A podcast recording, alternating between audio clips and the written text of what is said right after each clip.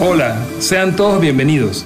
Soy José Pimentel, pastor de Centro Familiar Vida Nueva en Ciudad de Panamá.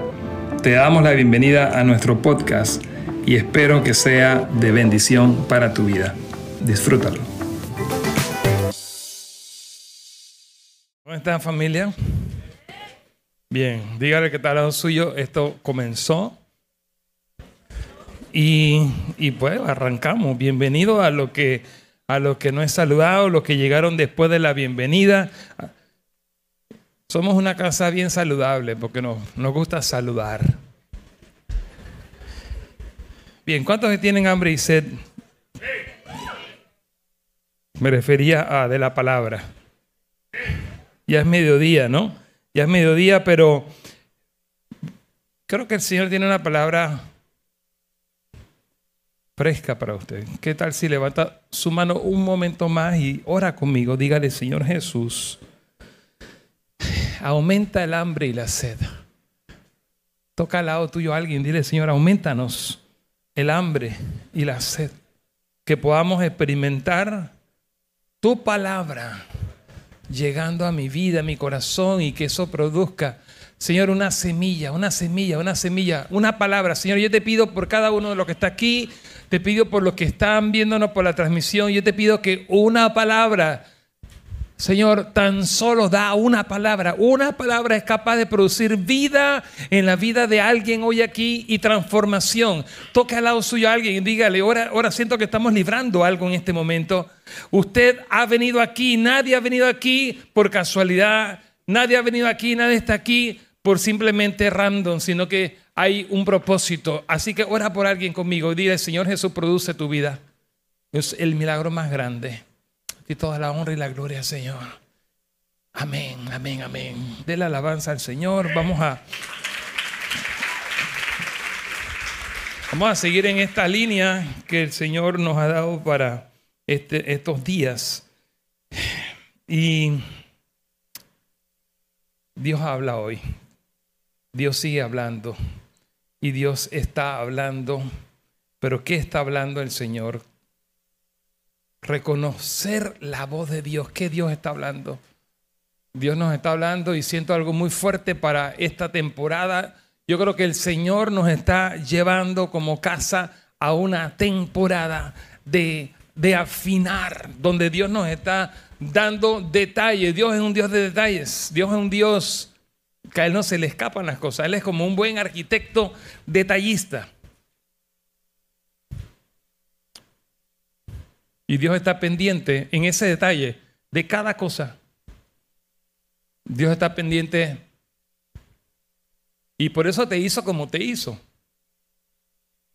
Tú tienes una manera de ser muy distinta a cualquier persona al lado tuyo. Eres único. Y aunque te parezcas un poco, tu diseño, tu, huella digital y, el iris y tantas cosas, tu ADN es parecido, pero eres único porque tienes un propósito. ¿Cuántos saben eso?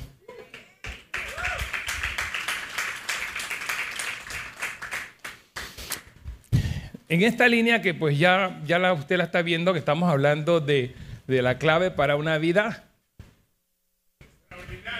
Si, si puede leer la de Tritas porque tiene buena vista. Si no tiene buena vista, por ahí vi a la gente de óptica. ¿Dónde está Jessica? Oye, bienvenida a la gente de la República de Chiriquí. Nos visita alguien de, desde el extranjero. ¿Cómo se llama la óptica? Bueno, alguien escuchó, yo no escucho. Eh, pero bueno, están en David, lastimosamente. Pero eh, si usted tiene buena vista, lea conmigo lo que dice eh, la serie. ¿Se llama? A ver, acá la clave para una vida extraordinaria. Y hemos visto ya por dos, tres semanas, hemos visto hoy, recordamos lo que hemos visto anteriormente, que el Señor nos dio tres palabras para este año. La primera es enfocar, diga conmigo, enfocar. Y ahí nos, estamos, nos estuvimos enfocando por ocho meses en qué cosa. Diga conmigo, la vida de Cristo. ¿Cuántos tienen la vida de Cristo? Si usted no está seguro, hoy asegúrese que usted tiene la vida de Cristo. Usted tiene la vida de Cristo, o sea, Cristo en ti ¿En qué momento? ¿En qué momento Cristo vino a habitar tu vida? ¿En qué momento? Cuando le aceptamos como Señor y Salvador. ¿Cuándo? Cuando nacimos de nuevo. Todos son sinónimos.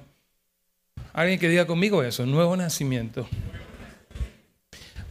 Es algo así como cuando usted, usted tiene en su cédula, en su pasaporte, su fecha de, de nacimiento. Usted nació el año, el día, el mes. Hay un nacimiento espiritual, un nuevo nacimiento, igual que el nacimiento cuando usted nació de su mamá. Y esa es una conversación de Juan Usted lee en Juan 3 del Señor Jesús con Nicodemo, que era un gran maestro de la ley. Y a pesar de que era un perfecto religioso, dice, Nicodemo, tienes que nacer de nuevo. ¿Cuántos aquí nacieron de nuevo? Que saben, que saben, que saben que nacieron de nuevo. Yo sé, usted ese momento, ahí hay un, Cristo vino a traer, hay un, hay un antes y después y resumimos la vida de la Biblia, resumimos la vida, eh, lo que Cristo vino a enseñarnos con una sola palabra y esa palabra es transformación. Cuando Cristo llega, Él nos transforma.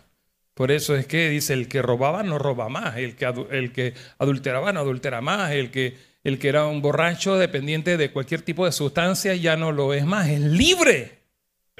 Porque cuando Cristo llega, Literalmente es como cuando estaba Lázaro en la tumba y luego de las palabras del Señor, Lázaro en fuera, salió Lázaro. Y Lázaro sale y en ese momento, a pesar de que parecía una momia muerta, ya la momia tenía vida. Porque lo que Cristo vino a hacer es a traer una transformación o vida. Vida porque estábamos muertos. ¿Ustedes cuánto celebran la vida hoy? Ahora, la primera palabra fue enfocar. Por ocho meses hemos visto la vida de Cristo. Alguien diga conmigo, la vida de Cristo. Diga, nos hemos enfocado por ocho meses en Casa de Luz y aquí hablando de la vida de Cristo.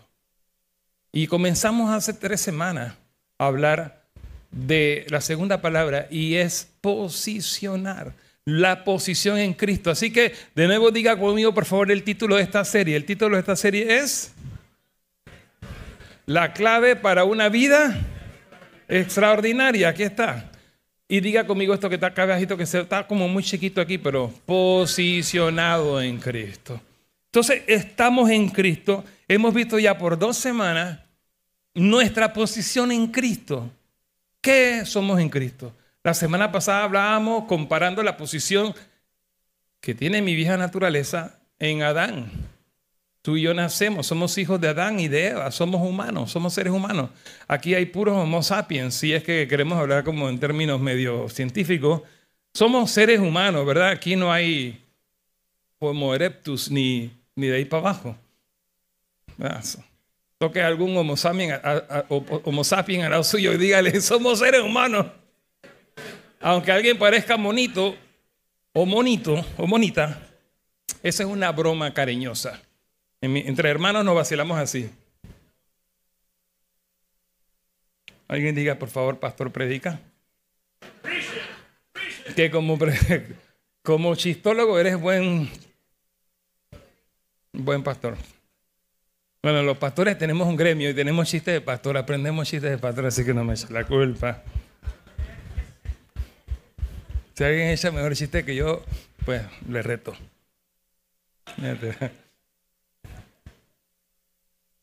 Diga conmigo, posición en Cristo. Hoy quiero que veamos algo que hace muchos años no lo predico. Voy a tocar una palabra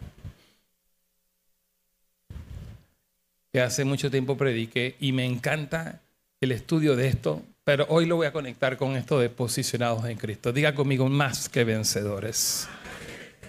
Qué lindo suena eso, ¿no? Y cuando hablamos de posicionado en Cristo en esta serie, ah, la clave para una vida extraordinaria, posicionado en Cristo, quiero que veamos eso. Hemos visto, esta es apenas mi, mi introducción, hemos visto hasta ahora la importancia de nuestra posición en Cristo como creyentes. Ahora, hoy nos vamos a sumergir en el poderoso concepto de Romanos 8:37, donde se nos llama más que vencedores. Pablo, si podemos resumir, no solo Filipenses, sino todas las, las cartas de Pablo, Pablo escribe a una iglesia incipiente. Pablo escribe a una iglesia que está comenzando. ¿Y qué es lo que Pablo escribe? Pablo le dice, eso que Cristo hizo en mí, yo era un asesino de la iglesia, era un gran religioso. Pero esto no es cuento. Pablo dice, esto tiene que verse. Si Cristo está en ti, tiene que haber. Alguien lo dijo por ahí. Si Cristo está en alguien, tiene que verse, tiene que notarse. Es lo que Pablo está enseñándonos. Es que esto no es cuento, esto no es tampoco una religión. Las religiones pueden llegar a ser muchas cosas. Para mí aburridas. Para mí, si fuera pura aprenderme algo y repetir algo y, y, hacer gran conocedor de, yo me dormiría. Yo soy un rebelde antirreligioso. Yo soy uno que, que para mí esto, esto cobró vida porque es real. Cristo hizo un milagro en mí, Cristo hizo un milagro en mi matrimonio, Cristo hizo un milagro, se metió en mi casa y la cambió, la llenó, la transformó. No estamos aquí para jugar a, la iglesita bonita, la iglesita chévere. Tampoco es cristiano Barney, bien parecido, la, la gente buena. Y hasta que cambiamos el tonito como hablamos. Ay, hermana, qué bien se ve. Ay, fulanito. Ah, y en la casa eres, hey, mujer, esta cosa. es... Eh, eh, eh, no estamos aquí para quitarle tiempo a nadie un domingo en la mañana. Usted podía estar durmiendo bien chévere, usted podía estar viendo una serie, usted pudiese estar caminando, yendo al Cosway, montando bicicleta, yéndose a Summit, yéndose a la playa. Le estoy dando ideas para el próximo domingo. Tiene bote en, en su bote. Hay gente que tiene bote aquí. ¿Por qué no estás en el bote, brother? Vaya.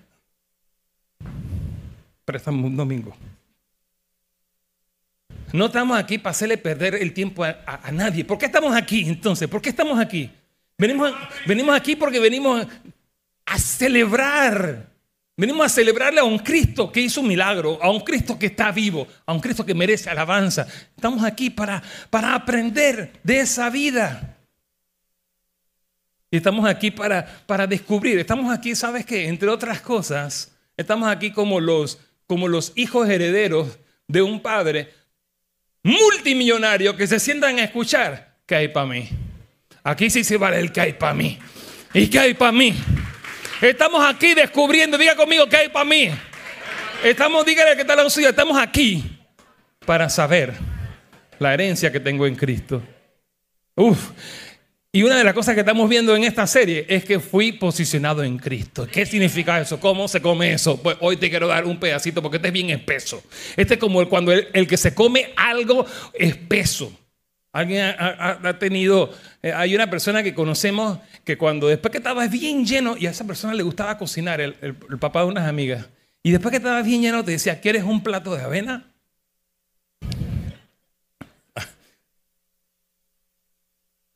Cuando usted está comiendo algo bien espeso, tiene que comérselo poquitito. Entonces, esta herencia es tan grande porque Él tiene tanto para mí.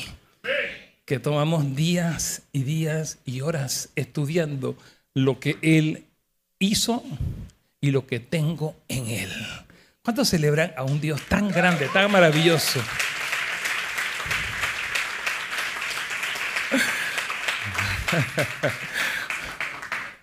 Entonces, posicionados en Cristo, somos más que vencedores, más que vencedores. Quiero que insista eso y que esto le cale a usted.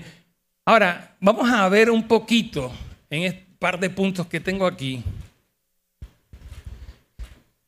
comprendiendo la posición en Cristo. Alguien que diga conmigo, nuestra identidad en Cristo. Por eso me tomo este tiempo de este mm, resumen. ¿Eres o no eres hijo? Tu identidad en Cristo.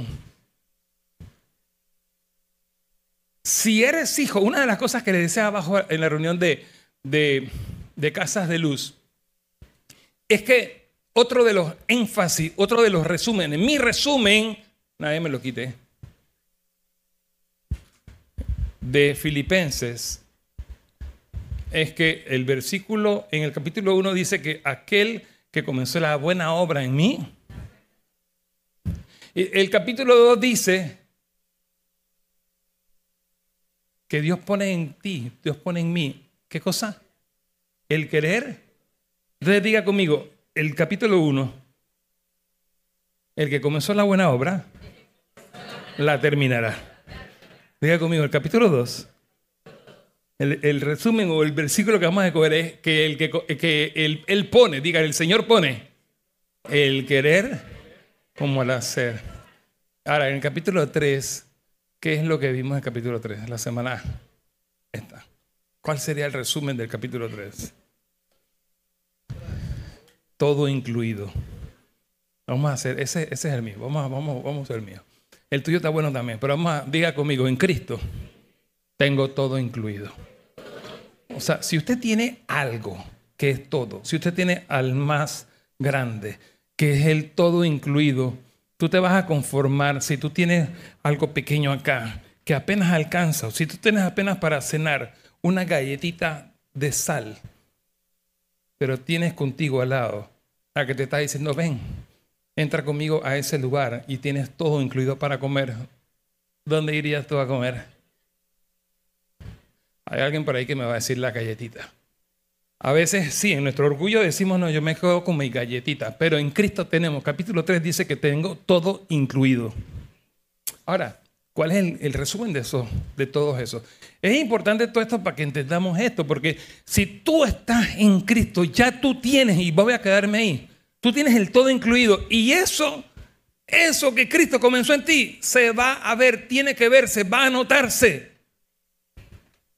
Por eso nuestra identidad. Asegúrese que usted nació de nuevo. Pregúntele a alguien al lado suyo, ¿eres hijo?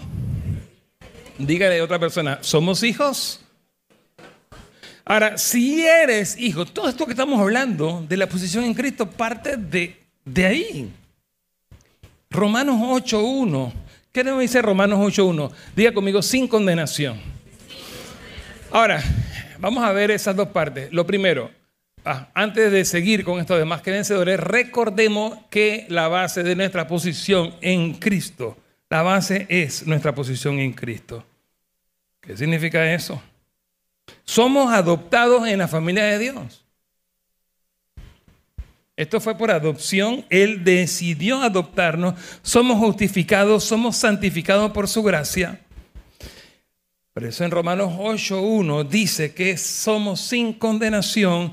Entonces resaltemos este otro punto, que nuestra posición en Cristo nos libera de la condenación y del peso del pecado. Ya fui, diga conmigo, ya fui justificado.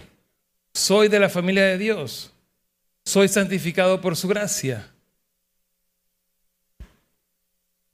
Y quiero levantar ese punto ahí. Cuando usted empieza a entender la posición en Cristo, usted se da cuenta que ya fue. Te estoy apenas poniendo un par de puntos. Fuiste santificado, fuiste justificado, por lo tanto no hay condenación. Aunque peque, dice la palabra de Dios, abogado tengo. Quiero levantar ese primer punto antes de avanzar al segundo. No hay condenación. Sin condenación. El pueblo de Dios no avanza y el pueblo de Dios no está construyendo lo que el Señor tiene para que usted construya Porque todos aquí somos constructores en Cristo. En Cristo usted es una máquina de producción. En Cristo usted es una máquina de dar fruto. Y cuando usted no está dando fruto, cuando usted está detenido, es porque muchas veces la condenación te está frenando. Por eso alguien tiene que entender esto. Si usted pecó, bueno, límpiese, arrepiéntase, llénese con el Espíritu Santo. La respiración espiritual está para usted y para mí, está para nosotros ese recurso. Alguien que levante esa verdad y diga gracias porque no hay condenación en Cristo. Bueno, toca a alguien al lado suyo y dígaselo, recuérdeselo, no hay condenación en Cristo. Esto es importantísimo entenderlo. Porque la condenación y las armas que Satanás usa son armas tan pequeñas. La condenación frena, la condenación hace que, que usted sencillamente eh, se paralice. Por eso,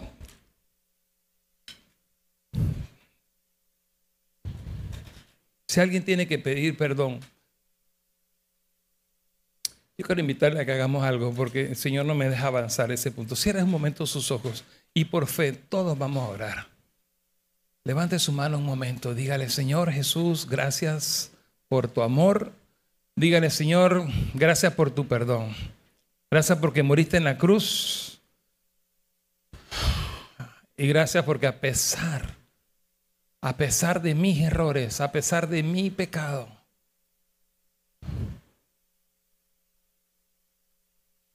Gracias por la cruz, gracias porque la sangre de Cristo me cubre, limpia de todo pecado. Gracias porque hoy puedo celebrar la sangre de Cristo tiene poder. Tiene poder para perdonar, tiene poder para limpiar, tiene poder para justificar, tiene poder para santificar, tiene poder. La sangre de Cristo tiene poder. Hoy levantamos que no hay condenación Ayúdeme y ministra a una persona al lado suyo. Dígale, no hay condenación. Lo que sea, el Señor perdona los pecados, limpia los pecados. Dígale a alguien por ahí, eres libre de toda condenación y toda boca que el enemigo asignó a ti. Dígalo, toda mentira. Vamos, el poder del engaño se rompe sobre tu vida porque Cristo te ha hecho libre. No hay condenación cuando la iglesia de Jesucristo empieza a caminar en libertad, el sonido de los hijos empieza a escucharse en la ciudad. ¿Dónde están esos hijos? ¿Dónde están esos libres en esta mañana? Somos libres, no hay condenación. ¿Cuántos pueden decirlo? Somos libres. No hay condenación. ¿Cuántos pueden decir esto? Más que vencedores en Cristo. Ahora, Romanos 8 es todo un tratado para quedarnos meses predicándolo, enseñándolo. Pero quiero solamente que veamos un par de puntos. Y, y el versículo 37. Venciendo en medio de las pruebas. Quiero que veamos esos dos puntitos apenas. Analicemos, familia, la palabra en Romanos 8:37. Hay una palabra que es traducida, algunos se saben esto ya porque lo enseñamos hace muchos años, más que vencedores es una palabra en griego. Díganlo fuerte conmigo, upernicao. Suena, suena raro, pero uper, mire, cuando usted estudia el griego, si alguien pudiera estudiar el griego, es un idioma sumamente vasto, eh, más detallista que el español. Y eso que el español es un idioma que tiene un pocotón de eh, preposiciones. Yo camino, tú caminas, nosotros caminamos, vosotros camináis, nosotros... Tienen un montón de, ¿cómo se llaman los verbos, las formas eh, gramaticales, conjugaciones, gracias. Entonces, esto, el griego es mucho más avanzado. Upper es un es como hipermercado. Alguien sabe los superlativos, ¿no? Bueno, eso, todo eso viene del griego, para que sepa. Entonces, upernicao y nicao para los que les gusta como que, yo soy medio nerd, ¿no? Para los que son nerdy también aquí, ¿cuántos aquí geekies así, nerds como yo? Nadie. Hay un par que levantan la mano. ¿Sabes que Nikao es victoria en griego? De hecho, el nombre de la, zapatilla, ¿alguien tiene por ahí Nike o Nike? Nike, ¿alguien tiene la zapatilla Nike? Bueno, Nike es la diosa de la victoria en la mitología griega. Entonces la palabra hipernicao, la misma palabra, fíjense, Nike y Nikao. Entonces Cristo nos ha dado un Nikao, o sea, una conquista, una victoria, pero que es super, o sea, es el superlativo. No se pudo traducir al español. Por eso upernicao significa, tres palabras se usan para traducirlo al español. Upernicao es más que vencedores. ¿Cómo tú explicas eso? Ganchito, vamos a poner el logo de Nike ahí. Upernicao, esta palabra que se traduce así significa una victoria abrumadora. Diga conmigo eso. Dígalo más fuerte. Yo necesito un par de, de, ejemplos ahí. Dan, dan. Dan, dan, dan, dan. Dan, dan, dan, dan, dan, dan, dan, dan, dan, dan. ¿Cómo explico esto? Señor, ayúdame, porque a veces me, me equivoco con los ejemplos. Entonces, ahí hay Nike. Ahí hay Nike, ¿ve? Ahí hay Nike. Ahora, victoria abrumadora, ¿cómo se explica? Y diga conmigo acá, una conquista total. O sea, mire esto. Explorando Romanos 8:37, llegamos y nos topamos con esta palabra que dice que en Cristo somos más que vencedores. Entonces, veamos esto y después analizamos un poquito más allá. Venciendo en medio de las pruebas. ¿Cuántos aquí están pasando por una prueba o han pasado por una prueba? Pan diario, ¿no? Algunas, aunque hay que identificar que son pruebas o que son mis, mis de pata, donde estoy pagando una consecuencia. Pero hablar de pruebas, quiero que veamos algo y es que ser más que vencedores no significa ausencia de pruebas, sino la victoria a pesar de ellas. O sea, Jesucristo dijo, en el mundo tendréis aflicciones, pero confiad, yo he upernicado yo he upernicado al mundo. Eso es lo que quiere decir ahí. La victoria de Cristo no se puede comparar. Es una victoria y es una conquista. No fue parcial. Lo que Cristo hizo cuando Él va a la cruz y Él entrega su espíritu. Acuérdense que a Él nadie lo llevó a la cruz. Él fue voluntariamente. Y Cristo no lo mataron. Él él entregó su espíritu. Y él dice, con su madre. Obviamente su parte física tuvo que ser expuesta a una carnicería. Donde él entregó la última gota de su sangre. Y el Señor sufre un paro cardíaco. Esto está analizado por médicos. Salmo 22, mil años antes de Cristo, profetizado por el rey David.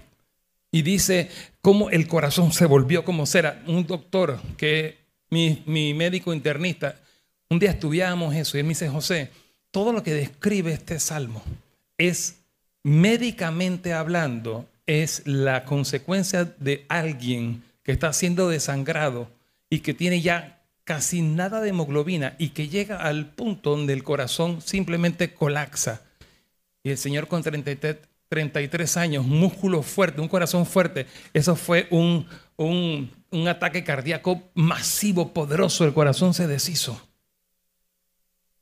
Pero Cristo entregó su vida. Y en ese momento que Él entrega su espíritu, Él dice, esa expresión dice, consumado es, la deuda fue pagada, es una conquista total. Todo esto está para ti y está para mí. Diga conmigo, ¿qué hay para mí? Diga que está al lado suyo, ¿qué hay para mí? Mire, en Cristo, ¿sabe cuál es tu qué hay para mí? Hay victoria total. Hay conquista total. Vamos, en medio de la prueba, ya Él venció para ti. Upernicao. Es una victoria abrumadora.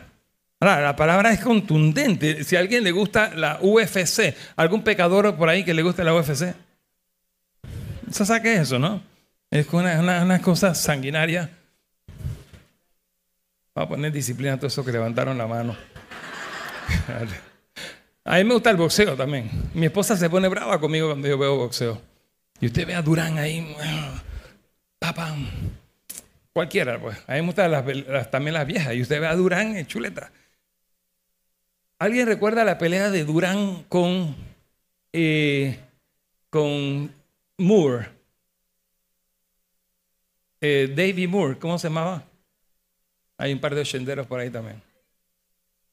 Usted sabe que esa fue una victoria abrumadora porque Durán agarró y le dio el sendo puñetazo a, este señor, un moreno grandote, que parecía que Durán no tenía esperanza con él. Un, cholito blanquito panameño aquí, y sale este gringo grandote, todo espigado.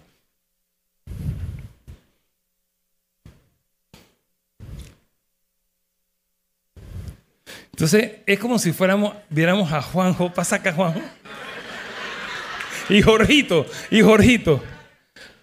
Vamos a suponer que Jorgito es como David Moore, ¿no? Pero pásense acá, pásense. No era tan diferente, pero quiero que se note. ¿Ah? Y está este David Moore y él sube, él sube confiado, él sube que le va a ganar al Cholo Durán.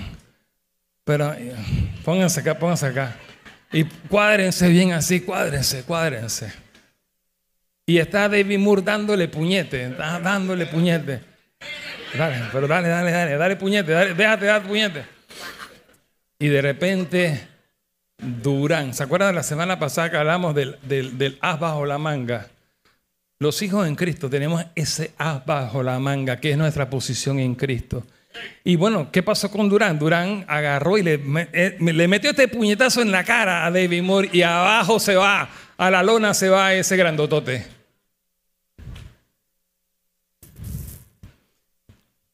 Tenemos un as bajo la manga. Alguien que levante su mano en señal de victoria, dígale en Cristo, dígalo, mi posición en Cristo es de upernicao. Mi posición en Cristo, dígalo, es de una victoria abrumadora, es de una conquista total. Cuando este hombre se cae, cuando Durán tumba a David Moore, cayó al piso. Dale, tírate, por favor, cállate, cállate. Cállate totalmente, cállate, de verdad, cállate. Cayó y de ahí no lo paraba nadie. Eso es cuenta hasta mil, cuenta hasta mil, ahí no se para nadie. Así que levante la mano, el puño aquí. Ganó Durán. Vamos, un aplauso fuerte. Ayuda para tu tío, por favor. Ah, ya se paró.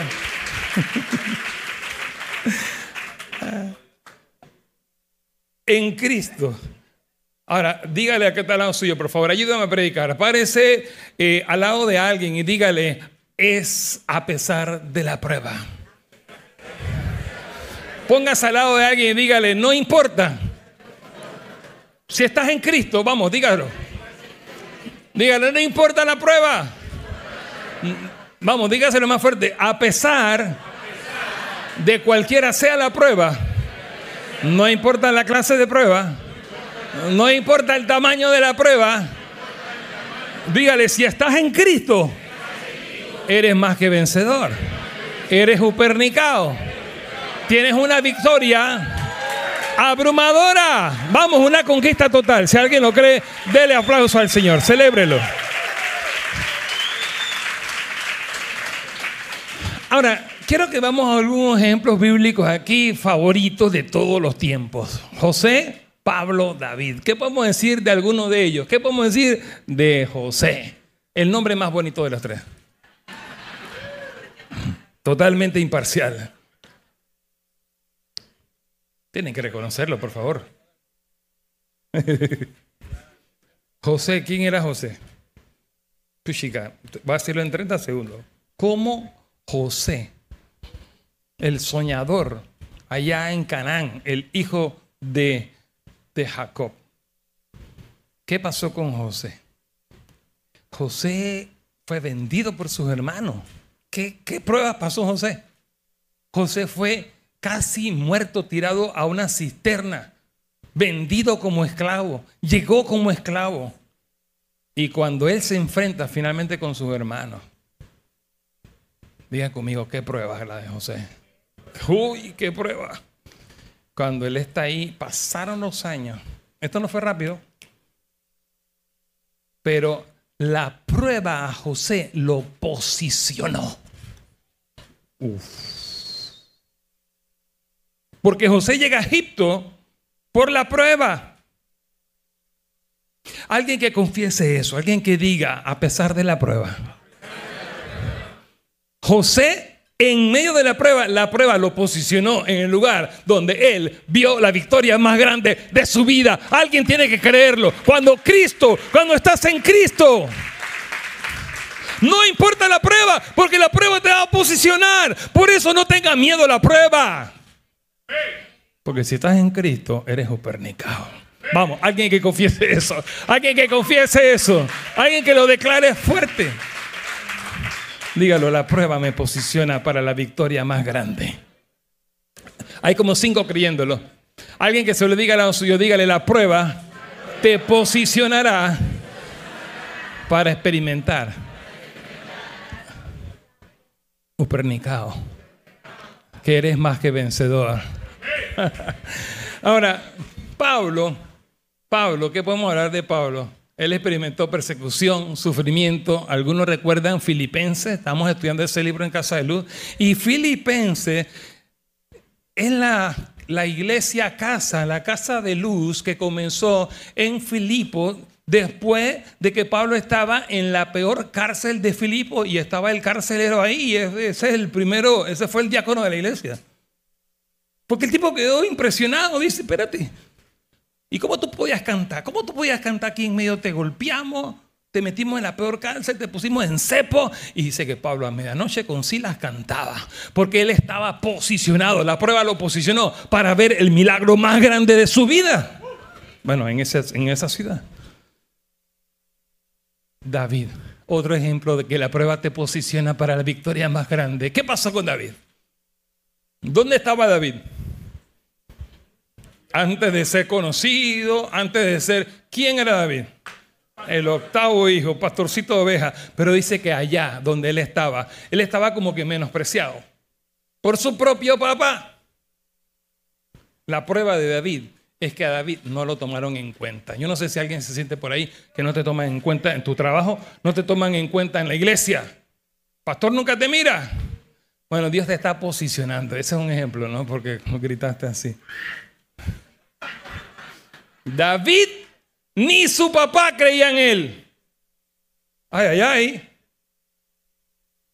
Pero David, él estaba siendo posicionado. Dice que cuidando a las ovejas, él fue entrenado. Entonces la prueba me entrena. En medio de la prueba está mi training. ¿Para qué? Y estoy siendo posicionado para ver que soy más que vencedor, pernicado. Y David allá atrás, cuidando a las ovejitas, de repente dice Dios, llámeme a ese, porque en el medio de la prueba, mira el corazón que sacó. David fue tomado detrás de la manada de ovejas para ser sentado en el trono de Israel y, ¿sabe? Su preparación lo llevó a que él nunca perdió una batalla. Nunca la perdió. Nunca.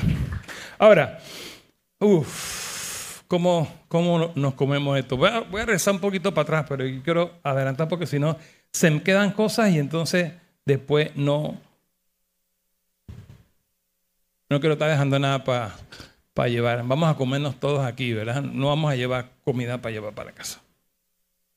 Diga conmigo, ¿qué hay para mí? Bueno, ¿qué hay para mí? Identificación. Lea conmigo estos tres puntos.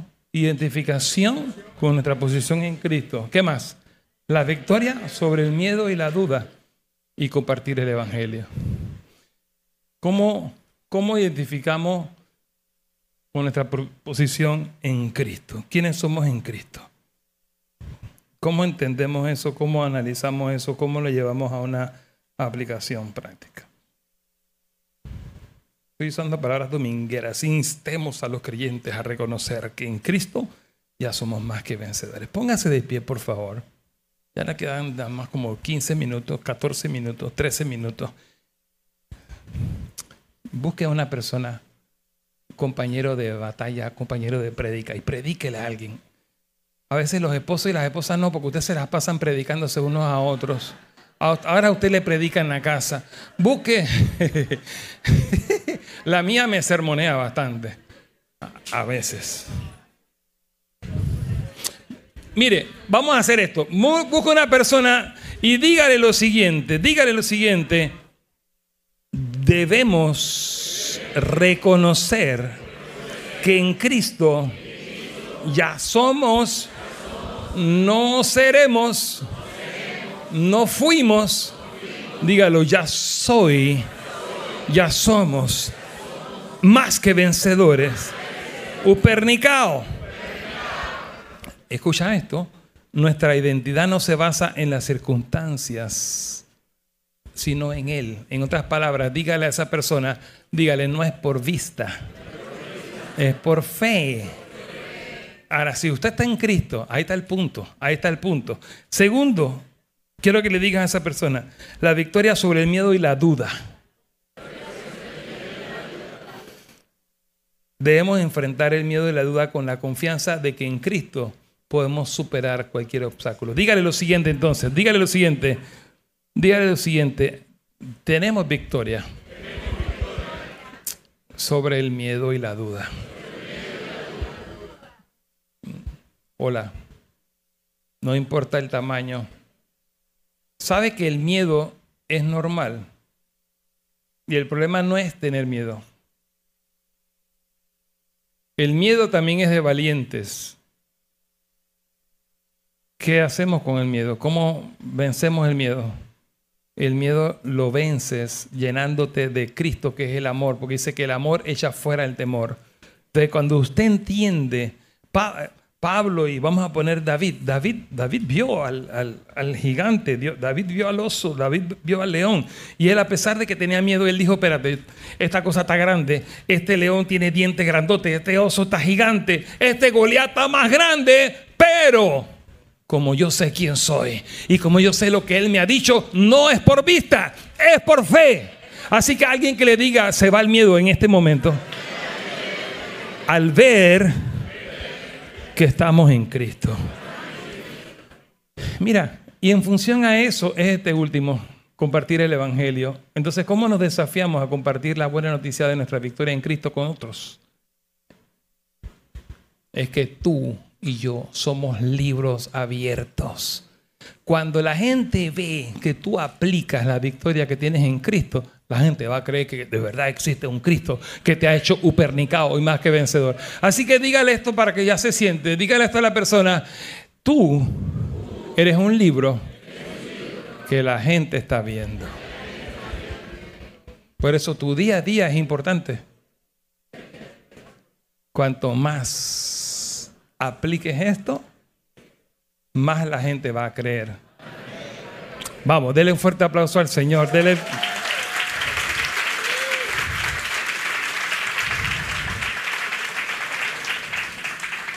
Ahora, quiero cerrar con esto para, irme un poquito más al, último punto.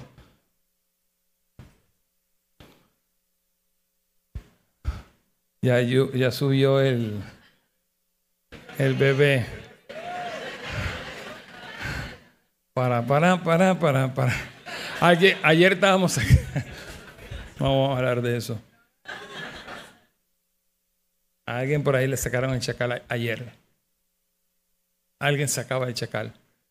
Ahora, conclusión. Lea conmigo esto, por favor. La primera, en nuestra posición en Cristo, somos más que vencedores. Ahora, no importa cuán desafiantes sean las circunstancias, en Él encontramos la fuerza y la capacidad para superarla.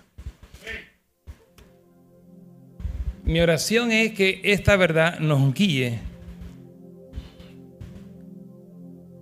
en nuestra vida diaria. ¿Cómo traducimos esto a mi, a mi día a día? Pere, si, si quieres puedes pasar. Ahí te vi que estás ya lista con la pistola en la mano. Vamos a disparar un par de balas aquí al diablo.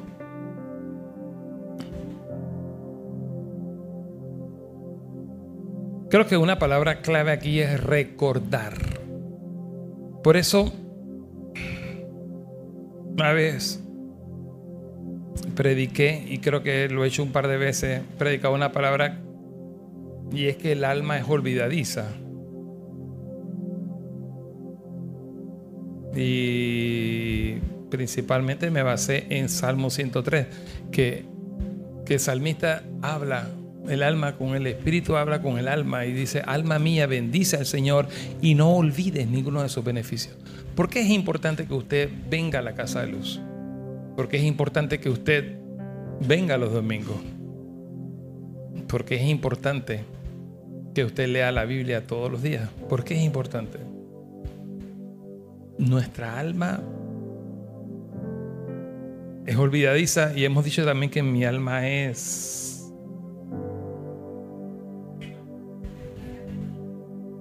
carne es bruta. Jesús habló con Nicodemo.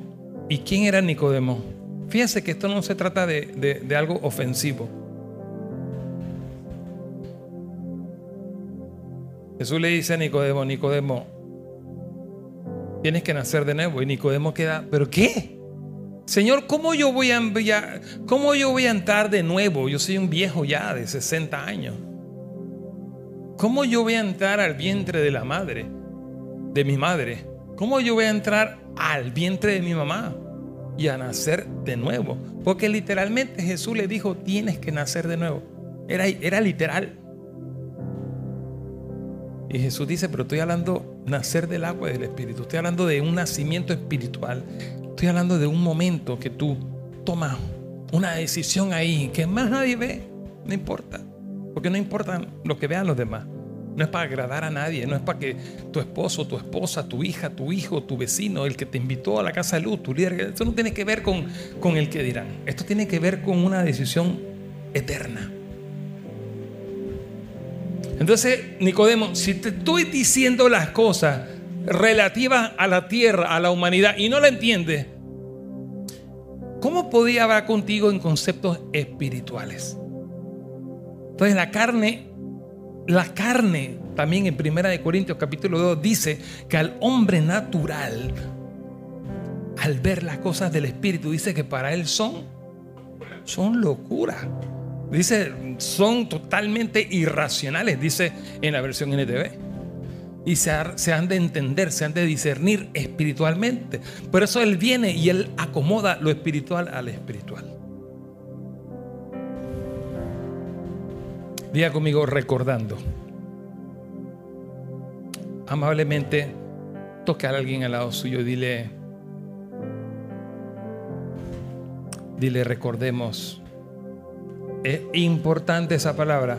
Recordar. Dile a alguien, no te olvides. Vamos, ministra a una persona. Ore, ore uno por otro. Diga, en 10 segundos, dígale, Señor, ayúdanos a tener la mente de Cristo. Ayúdanos a recordar. Ayúdanos a no olvidar.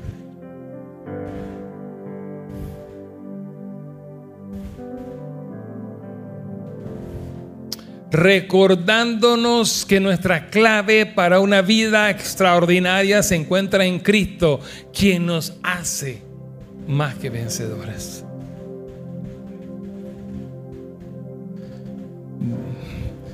¿Cómo Dios te ve?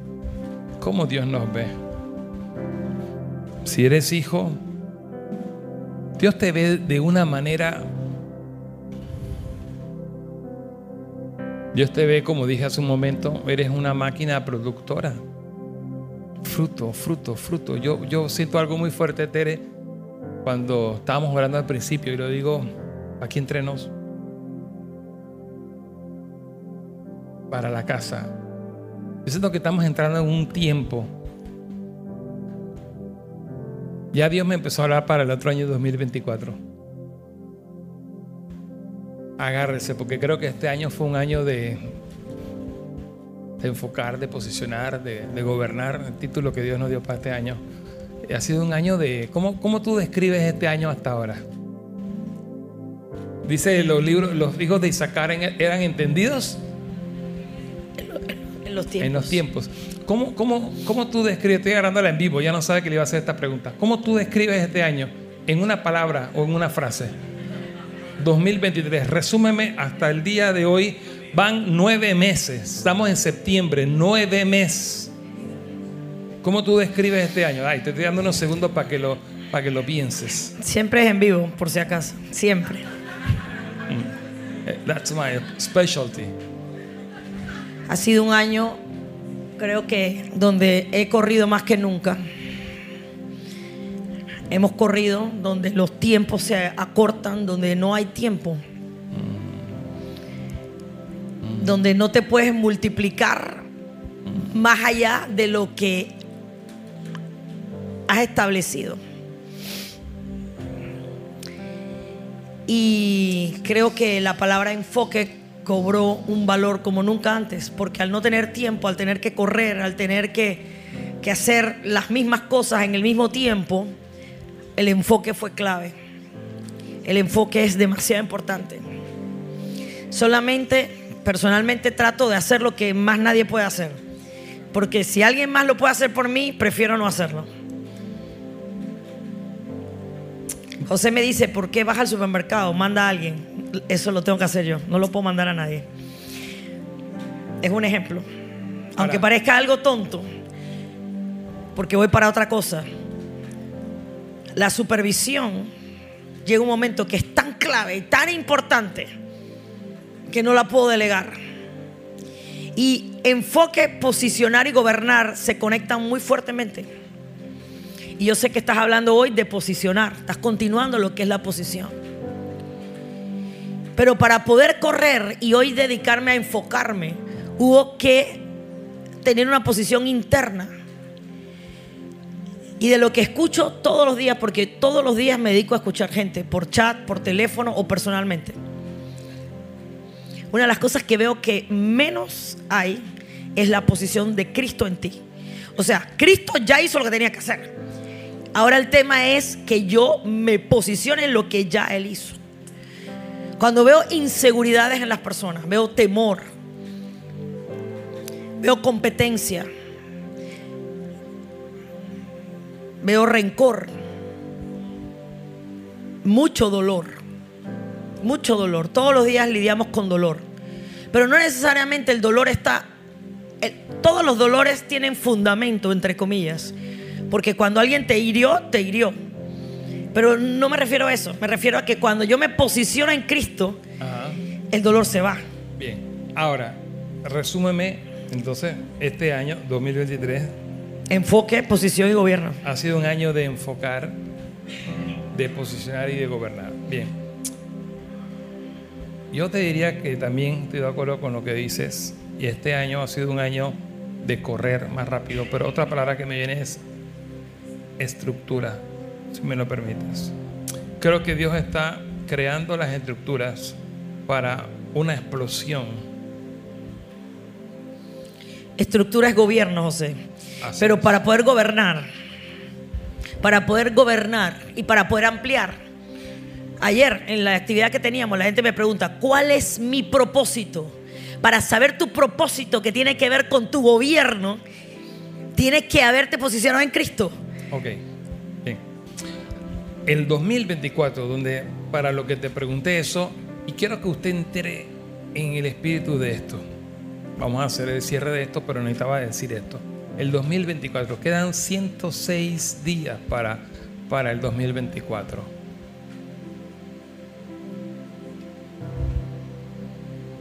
Algo va a ocurrir. ¿Qué día viajamos nosotros?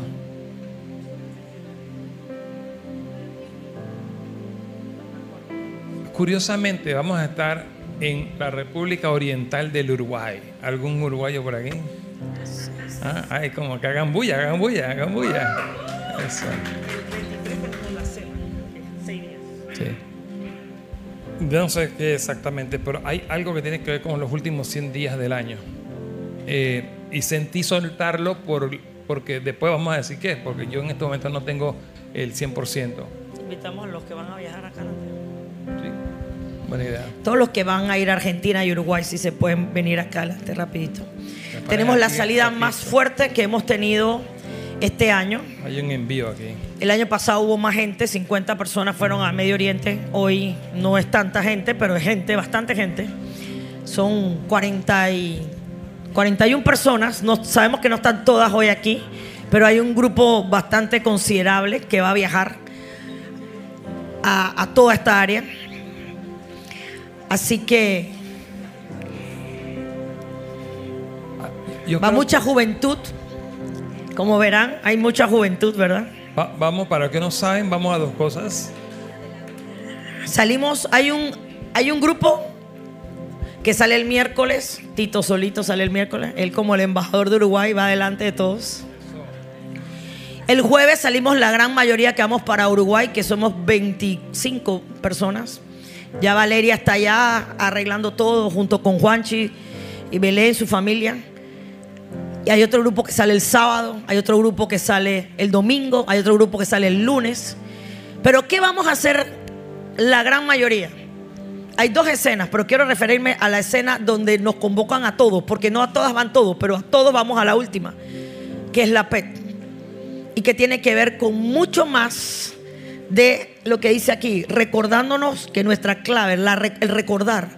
Vamos a encontrarnos con hermanos de Cristo de todas las naciones, porque vienen de todas las naciones, vienen de Sudáfrica, vienen de Oceanía, vienen de Europa, vienen de Asia. Es un evento para 6.000 personas que va a estar en Argentina miércoles, jueves y viernes de la semana de más, más arriba.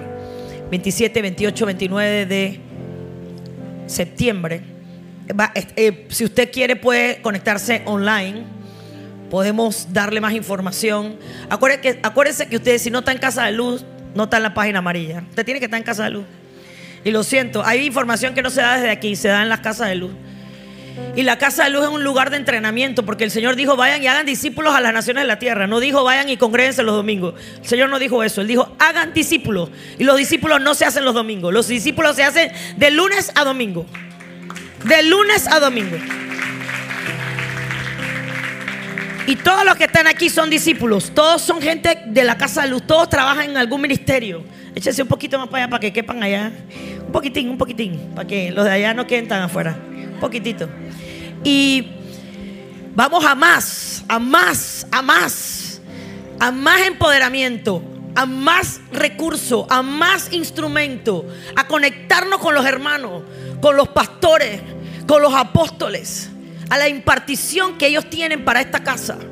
Esta casa ha crecido mucho desde que tenemos esa conexión más fuerte con los apóstoles Gustavo y Karina Lara, con el SEAP.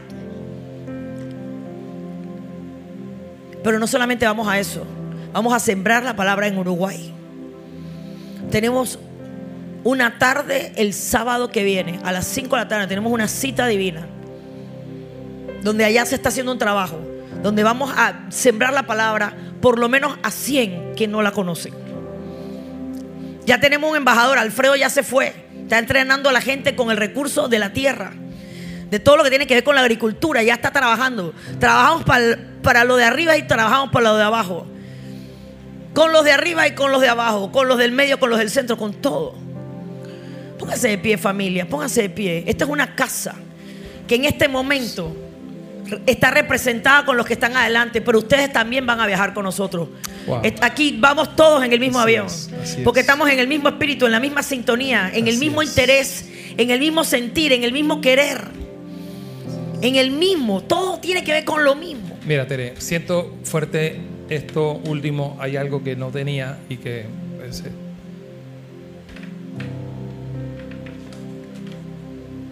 y quiero ser muy. También esto. Exacto. Vamos a orar por este viaje porque, como bien decía mi esposa, el viaje a Uruguay representa vidas. Gente que, que va a caerse escamas de ceguera espiritual y van a destaparse oídos espiritualmente para que escuchen tal vez por primera vez y conozcan al Señor y no le conocen. Así que, ¿qué tal si usted levanta su mano allá donde está y vamos a orar? Vamos a orar por este tiempo, pero mira, vamos a orar también por el grupo que va a viajar, porque el Señor me ponía esto y es lo que quiero soltar. Cada uno de nosotros hacemos un papel como Moisés, porque nos nos ponemos en el medio del el juicio por el pecado de una persona que no le conoce a Él, para que una persona llegue la luz de Cristo a esa persona. Tal vez lo que tienes que hacer tú es mover una cortina para que la luz entre. No sé si alguien me capta el ejemplo. Tal vez usted y yo lo que tienen, lo, que va a hacer usted, tal vez alguien aquí, es orar simplemente. Orar, orar en este momento o mantenerse orando. Pero levante la mano de alguien, vamos a orar. Vamos a orar por ese momento. Antes de cerrar esta palabra, mire, el Señor nos está haciendo este tiempo antes de cerrar esta palabra. Oramos por las naciones, oramos por el Uruguay, oramos. Jorge, pasa aquí adelante. Yo creo que tú ores. Pasa rapidito. Pasa, pasa, pasa, pasa. Quiero que ores por naciones. Quiero que ores por Uruguay. Quiero que ores por la cena que va a ser este sábado. Que Dios nos use con poder a los que vamos a hablar y que sea un tiempo de, milagros, de, de ojos abiertos. Nos unimos a orar por la nación del Uruguay.